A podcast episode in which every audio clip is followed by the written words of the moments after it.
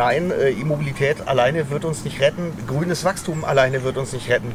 Wir werden an ganz vielen Stellen umdenken müssen. Ja. Die Energiewende, die grüne Elektrifizierung, die muss sektorübergreifend kommen. Das heißt, Wärme und Verkehr müssen auch dazu kommen.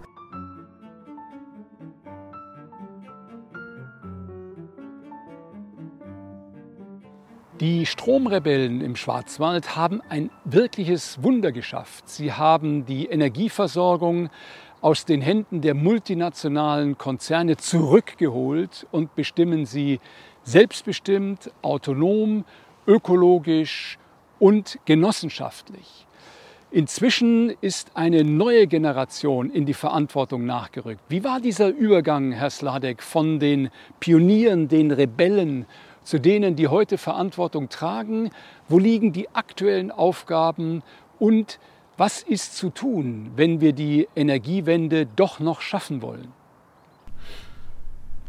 Wie wollen wir die Welt gestalten?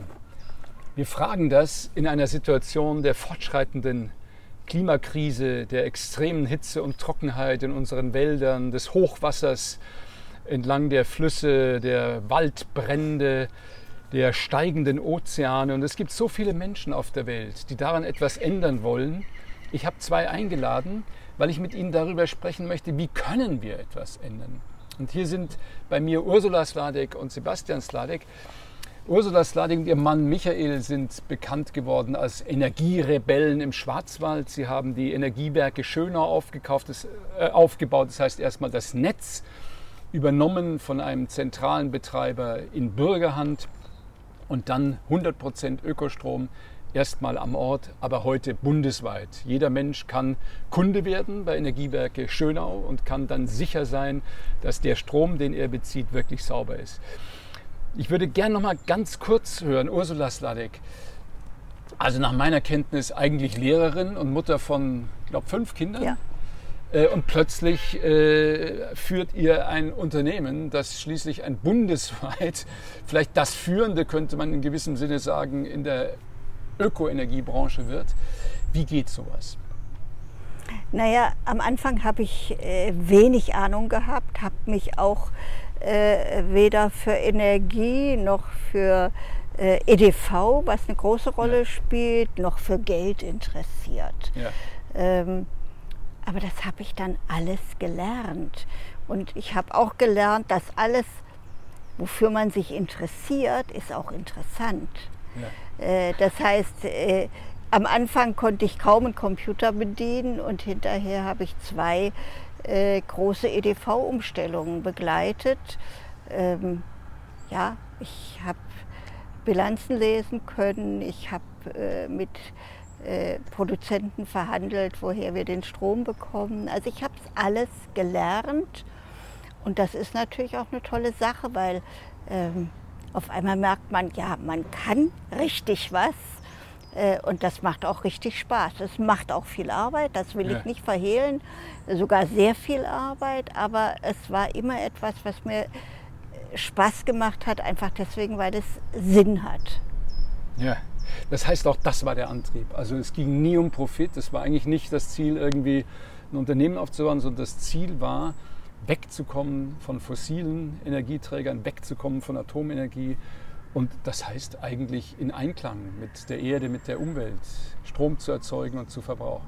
Richtig, und das ist auch bei all unseren, ja. also heute ist die EWS ein, eine Genossenschaft und das ist auch bei allen Genossenschaftsmitgliedern so, dass die Rendite nicht ganz oben steht, sondern es ist schön, wenn es auch eine Rendite gibt. Und die gibt es auch ja. immer. Die war immer in den letzten Jahren so bei drei, dreieinhalb Prozent. Äh, das ist ja in der heutigen Zeit schon ordentlich. Absolut, ja. Aber alles, was wir darüber hinaus verdient haben, wurde halt dann in das Unternehmen, in Projekte äh, gesteckt. Und wir haben viele neue Projekte gemacht, die auch richtig Geld kosten. Hm. Sebastian, du wolltest, habe ich gehört, mal Archäologe werden. Mhm. Stimmt das? Wie ist dann der Weg gegangen? Naja, also in diesen, in diesen Gründerjahren, das war, die EWS war ja lange Jahre eigentlich eine Bürgerinitiative, Eltern für atomfreie Zukunft. Wir hatten ein sehr großes Esszimmer, sodass ich sehr viel bei uns daheim immer am Esstisch abgespielt äh, hat. Das war für uns Kinder auch gelegentlich ähm, anstrengend. Mhm. Man kommt aus der Schule heim, da sitzen schon wieder fremde Leute am Mittagstisch und es wird immer nur über Energie geredet. Ja. Man muss nachts auf Toilette und da sitzt ein fremder Mann. So, ich glaube, ich spreche da auch für meine vier Geschwister. Sage, also wir, wir, hatten alle nach dem Abi von Energie erstmal den Kanal voll. Also ja. das war. Und ich habe mich immer schon für Geschichte interessiert. Geschichte alleine war mir jetzt trocken, deswegen Archäologie hat auch noch einen handwerklichen Aspekt. Ja kann das auch nach wie vor empfehlen. Es ist ein super tolles Studium. Ich habe wahnsinnig viel gesehen, wahnsinnig viel gelernt, tolle Auslandsausgrabungen gemacht. Das Studium kann ich empfehlen. Danach ja. ist es ein bisschen eine brotlose Kunst. Mhm. Ich komme aus einer großen Familie, Kinder waren, sind mir wichtig. Ich habe heute selber vier und das war auch irgendwie klar, ja. eine große Familie kannst du mit dem Job nicht machen. Ja. ja. So dass ich dann die Chance hatte, ganz klar, wann, wann kann ein Archäologe schon mal äh, einen Fuß in einen Energieversorger setzen? Das kam natürlich nur über diese familiäre Verbindung. Aber ähm, das hat aber mir eigentlich vom ersten Augenblick Spaß gemacht. Ja. Ja, super. Wenn ich aber nachfragen darf, weil es war trotzdem ja nicht eine Sukzession sozusagen wie in einer eigentümergeführten Familiengesellschaft oder sowas, wo dann einfach die Familie zusammensitzt und sagt, okay, Mama, Papa gehen raus, jetzt kommen die Söhne, sondern ihr seid ja eine Genossenschaft. Ne? Wir sind eine Genossenschaft, ich habe ja auch nicht als Vorstand angefangen. Ja. Ne? Ah, ja. Also ich hab, bin 2008 zur IWS gekommen, eigentlich als Trainee. Ja. Ähm, da war schon ein größeres EDV-Projekt in der Pipeline, sodass ja. auch klar war, früher oder später wird hier auch, sage ich mal, eine mittlere Führungsebene gebraucht. Und da ähm, habe ich mein Pfötchen gehoben und bin da als Trainee eingestiegen 2008 äh, und bin dann Geschäftsführer der Vertriebs GmbH geworden, eine der mhm. Tochtergesellschaften 2011 und seit 2015 bin ich im Vorstand. Aber ähm, dass ich äh, heute im Vorstand bin, das hat der Aufsichtsrat entschieden. Ja. Der Aufsichtsrat ist gewählt von der, von der Generalversammlung, ja. dem größten, höchsten Souverän einer ja. Genossenschaft. Insofern war das ähm, nicht Mama und Papa, die mich Blut, da hingesetzt haben, nicht sondern Blut, es war Kompetenz. Und, am Ende war es dann Kompetenz. ja. Und ich würde gerne fragen, wie ist das heute? Weil äh, heute hat sich die Landschaft verändert, aber das Problem wird ja immer schärfer. Das Problem äh, der Energieversorgung, Ursula Sladek hat schon angedeutet, wir haben ja jetzt einen E-Wahn, einen E-Hype, Entschuldigung, dass ich so spreche, aber mhm. wir glauben, Autoverkehr wird restlos sauber, wenn wir das elektrisch betreiben und vergessen, dass der Strom irgendwie produziert werden muss. Äh, wie seht ihr heute die Landschaft und was steht heute an? Was sind die Schritte, die heute wichtig sind? Also völlig richtig. Also das knappste Gut ist mittlerweile Zeit. Ähm, deswegen müssen wir ganz dringend Tempo zulegen. Eigentlich, ich kann es verkürzt sagen, wir brauchen von allem schneller mehr. Ja, wir, wir müssen auf allen Gebieten noch Also Zeit jetzt auch im Hinblick auf äh, sozusagen die drohende Katastrophe, wenn ja. wir nicht umsteuern. Ja, auf ja. jeden Fall. Ja. Wir sind eine der größten Industrienationen der Welt. Die Welt schaut auch auf uns, was Deutschland macht. Schon deswegen sind wir, ähm, das wird ganz genau beäugt. Wir sind ein globales Experiment, wenn man so will. Haben ja. wir uns ein Stück weit selber auferlegt. Aber da kann ich nur sagen, es macht große Freude, da mitzutun.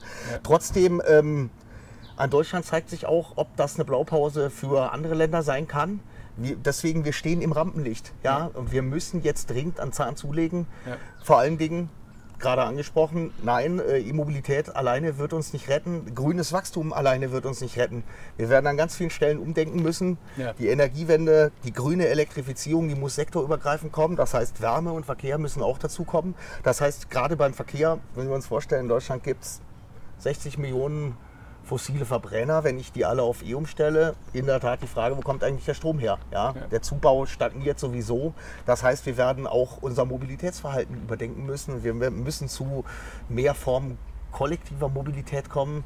Dieser Individualverkehr generell, ähm, der Hedonismus, ja, ja, so der letzten 20 Jahre, der, der neigt sich in meiner Wahrnehmung ganz rapide einem Ende, weil es einfach nicht mehr geht. Ja, ja, ja. Das heißt, äh, es ist jetzt mehr als nur noch die Frage, wo kommt der Strom her, sondern wo geht er hin? Also nicht nur, was kommt aus der Steckdose, sondern was stecke ich da rein? Ja. Ja? Und geht es auch anders? Und muss ich zum Beispiel, um Wärme zu haben, erstmal Strom erzeugen oder kann ich nicht anders Wärme erzeugen mit viel, viel weniger. Verlust oder Abwärme? Genauso bei Mobilität. Also äh, ist das so, dass ihr auch mitdenkt und mitsprecht in den Fragen, was ist gesellschaftlich, was ist von den Rahmenbedingungen her nötig? Also ich denke schon, in, den, in dem Maße, wie uns das halt möglich ist. Ich, die EWS hatte zum Beispiel, als ich angefangen habe bei der EWS, da gab es kein Marketingbudget. Wir haben kein Marketing gemacht, ja. sondern wir haben, gerade meine Mutter und ich, sehr viele Vorträge gemacht 40, 50, 60 im Jahr ja. und äh, haben wirklich versucht, diese Themen auch einfach in die Gesellschaft reinzubringen. Ja. ja, und sag mal, vertrieblich hat das dann indirekt auch immer sehr gut funktioniert. Man konnte dann immer auch ein Stück weit sehen, äh, wo man im letzten Monat einen Vortrag gehalten hat, äh, wenn dann ja. die äh, Stromverträge aus Postleitzahlengebieten kamen. Ja. Also war auch ein gutes Marketinginstrument. Aber in der Tat, der Kern war eigentlich, ähm, diese Debatte in die Gesellschaft zu tragen. Wir haben seit 2018 auch eine Betriebsstätte in Berlin. Mhm. Wir haben auch einen, energiepolitisch, äh, einen energiepolitischen Sprecher, also schnöde gesprochen einen Lobbyisten. Ja. Ich habe mich da persönlich auch lange schwer getan damit, muss mhm. ich sagen, weil mhm irgendwie Lobbyismus und parlamentarische Demokratie, das passt so auf den ersten Blick gar nicht gut zusammen. Die Amerikaner, die machen das viel offener. Da gehört ja Lobbyismus eigentlich zum politischen Tagesgeschäft dazu. Und wenn, ich habe lange darüber nachgedacht, eigentlich gehört es auch zu einer parlamentarischen Demokratie. Denn wenn die Abgeordneten aus der Mitte der Gesellschaft kommen sollen, dann sind das keine Experten, ja. allerhöchstens für ein ja. Gebiet. Irgendwo ja. muss die Expertise herkommen. Und das war dann auch so der Punkt, wo ich angefangen habe, an der Stelle umzudenken. Einfach aus der Überlegung heraus, wenn die Großen das machen, die. Politik äh, animieren, im Sinne ihrer schädlichen Unternehmenspolitik äh, weiter zu handeln, dann braucht es dringend ein Gegengewicht, braucht es auch andere Stimmen. Äh, zwei Punkte kommen für mich dann noch hinzu. Ähm, wir machen keinen Hinterzimmerlobbyismus. Alles, was wir in Gesprächen mit Bundestagsabgeordneten oder anderen Politikern besprechen, ist genau dasselbe, was wir draußen auf der Straße oder eben bei Vorträgen auch sagen. Ja. Und der dritte Punkt ist, wir machen das nicht für uns. Wir machen das nicht ja. für unsere Unternehmensinteressen, sondern wir machen Lobbyismus ja. für die Bürgerenergiewende, weil der Bürger ist der zentrale Player, war es lange Jahre, sollte es unbedingt wieder sein, denn der hat den Willen und auch das Geld, äh, diese Energiewende zu einem Erfolg zu machen, könnte am schnellsten und am kostengünstigsten umgesetzt werden, wenn man den Bürger einfach wieder machen ließe, so wie es im Jahr 2000 ja auch mal angefangen hat. Ich gestehe, also ich war ja Politiker insgesamt für vier Legislaturperioden. Ich gestehe, ich liebe das Wort Lobbyismus nicht, aber das liegt mhm. eigentlich nur daran, weil es den Anklang hat, hier wird ein Eigeninteresse oder ein Gruppeninteresse für Geld vertreten. Ich habe viele Lobbyisten kennengelernt, die glauben selber gar nicht an die Sache, die sie erzählen, aber sie verdienen ihr Geld damit und deswegen machen sie es. Und hier geht es ja um was anderes. Hier geht es ja eigentlich darum, das Allgemeininteresse zu vertreten. Und natürlich brauchen Abgeordnete Leute, die Ahnung haben, mit denen sie reden, mhm. ständig. Was mir auffällt, ist eine andere Gemeinsamkeit, nämlich mit den Vorträgen. Also so ähnlich habe ich mehr Demokratie aufgebaut. Ich weiß noch, im mhm. entscheidenden Jahr habe ich damals gezählt, 187 Vorträge in einem Jahr und immer am Schluss gesagt, und wenn ihr das jetzt gut findet, dann klopft mir nicht auf die Schulter und sagt, mach weiter so, sondern wer macht hier? Wer übernimmt mhm. das hier am Ort? Ja. Und dann konntest du richtig sehen, überall, wo du gewesen bist, da wächst die Sache. Ja? Mhm. Und das wollte ich noch mal kurz ansprechen, auch bei Ursula Sladek, weil als, äh, als ich sozusagen groß wurde, da war Energieversorgung etwas, das ging uns alle gar nichts an. Politisch hat der Staat entschieden und ökonomisch waren das äh, multinationale Konzerne. Ja? Beziehungsweise dann durch die verschiedenen Aufkäufe wurden sie multinational, vorher waren sie das noch nicht. Und das Interessante bei euch ist ja nicht nur, dass ihr jetzt eine andere Energieversorgung macht, 100% äh, Ökostrom, sondern es ist ja eine völlig andere Struktur. Die Idee ist ja, Bürger machen selbst Energie. Es ja. ist eine Genossenschaft. Ne? Ich gebe das nicht ab an irgendeinen Konzern, sondern Bürger können selbst dazu beitragen. Magst du vielleicht dazu noch ein bisschen was sagen? Also A, zu diesem, dieser völlig anderen Betrachtung. Ja? Wie geht das, wenn man den Einzelnen reinnimmt in die Verantwortung, in die Gestaltung? Und auch was das bedeutet und was darin für ein Potenzial liegt. Ich denke einfach dadurch, dass es eine Genossenschaft ist, an der so viele beteiligt sind, inzwischen über 8000 Menschen, ähm, beschäftigen sich diese 8000 Menschen natürlich auch mit den Energiefragen ganz anders, als sie das vorher gemacht haben, weil auf einmal hat es richtig was mit ihnen zu tun.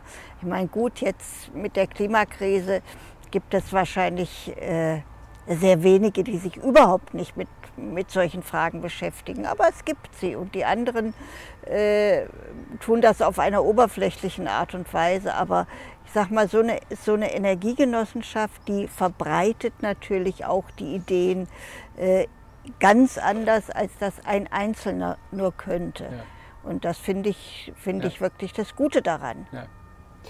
Ursula, wenn jetzt ein junger Mensch zu dir kommt und sagt, Klima, Meeresspiegel, Artensterben, äh, Ressourcenverbrauch, äh, Plastik in den Ozeanen und so weiter. Es ist doch eigentlich schon fast zu spät. Ja? Was können wir noch tun? Was würdest du ihm sagen? Ich würde sagen, es kommt gar nicht darauf an, was du tust, sondern es kommt darauf an, dass du etwas tust. Such dir irgendetwas aus, wo du dich am liebsten engagieren würdest und dann mach genau das. Man kann sich nicht überall engagieren. Das sind zu viele Themen, äh, auch wenn man im Hinterkopf hat, dass das und das und das auch noch wichtig wäre. Aber ich glaube, man muss sich doch eher konzentrieren auf eine Sache und die dann machen und sich Mitstreiter suchen, mit denen zusammen man etwas macht. Und dann kommt man schon einen guten Schritt weiter. Ja. Was würdest du sagen? Ja, ich würde, ich würde auch, also wer aufgibt, der hat ja schon verloren. Ne? Auch wenn die Chancen klein sind, ähm, mal frei nach Che Guevara, seien wir realistisch, versuchen wir das Unmögliche. Ja? ja. Das Spiel ist verloren, wenn es verloren ist. Noch ist es nicht verloren. Ja. Und äh, ich kann es nur bestätigen. Ähm, ich, ich, denke, am wirksamsten ist man immer das bei, bei dem Thema, was einen am meisten interessiert und einem ja. selber am, am meisten gibt. Da kann man auch am meisten erreichen. Äh, wie es meine Mutter gerade gesagt hat, ich denke, das Zweite ist auch ganz wichtig, dass man es in der Gruppe tut. Also ich habe es ja jahrelang mhm oft auch nur als Zaungast erlebt, äh, wie die EWS entstanden ist bei uns am Wohnzimmertisch. Ähm, und da waren so viele Mauern zu übersteigen. Oh, jedem fehlt irgendwann mal die Kraft, ne, ja. ein Durchhänger. Und wenn er alleine ist, dann würde er jetzt vielleicht aus, aufgeben. Ja. Eine Gruppe fängt dann so Enttäuschungsmomente ja. auch immer auf und gibt wieder Power, weiterzukommen. Und ich glaube, was ähm, in meiner Wahrnehmung kommt da auch ein Gutteil der, Gesell der, gesellschaftlichen Spaltung her, nicht nur in Deutschland, ja weltweit. Das ist, so ein, ist auch viel Ohnmachtsgefühl. Ja, und ich glaube, gerade im Kleinen, mit dem kleinen Beginn, wir, wir, fangen mal mit dem Kleinen an, größer ja. können wir immer werden. Lass ja. mit dem Kleinen beginnen und da Selbstwirksamkeit zu erfahren, mhm. dass man etwas bewirken kann. Mhm. Das ist ein wahnsinnig tolles Gefühl. Mhm. Das erfüllt einen auch mit Lebensfreude. Ja. Und das bringt auch Gesellschaft wieder zusammen. Da bin ich mir eigentlich sicher. Also nicht klagen, sondern tun, ins Handeln kommen, klein beginnen, gerne und dann die spannende Erfahrung, die du vorhin gesagt hast, wenn ich loslege, kommen ganz viele und helfen mit. Auch Geld ist am Ende gar kein Problem, weil es gibt so viele Menschen, die warten, dass jemand was Gutes tut und sie unterstützen können. Und schließlich diese Erfahrung für mich, dass eigentlich es geht nicht mehr, dass man auf die Zuständigen wartet. Die Veränderung, in der wir sind, wird durch die Unzuständigen hervorgerufen. Ja. Also die, die nicht mhm. sozusagen äh, äh, diesen Job seit Jahrzehnten haben, sondern die, die sagen, es läuft schief und jetzt fange ich an und mache es anders. Ursula Sladek, Sebastian Sladek, herzlichen Dank. Und wir blenden dann noch ein, wie man euch findet und wie man weitere Informationen bekommt. Vielleicht auch, wie man Genosse, Genossin werden kann, Kundin und Kunde. Sehr ja, gerne. gerne. Herzlichen Dank. Wunderbar. Dankeschön. Danke, alles Gute weiter. Danke, gleichfalls.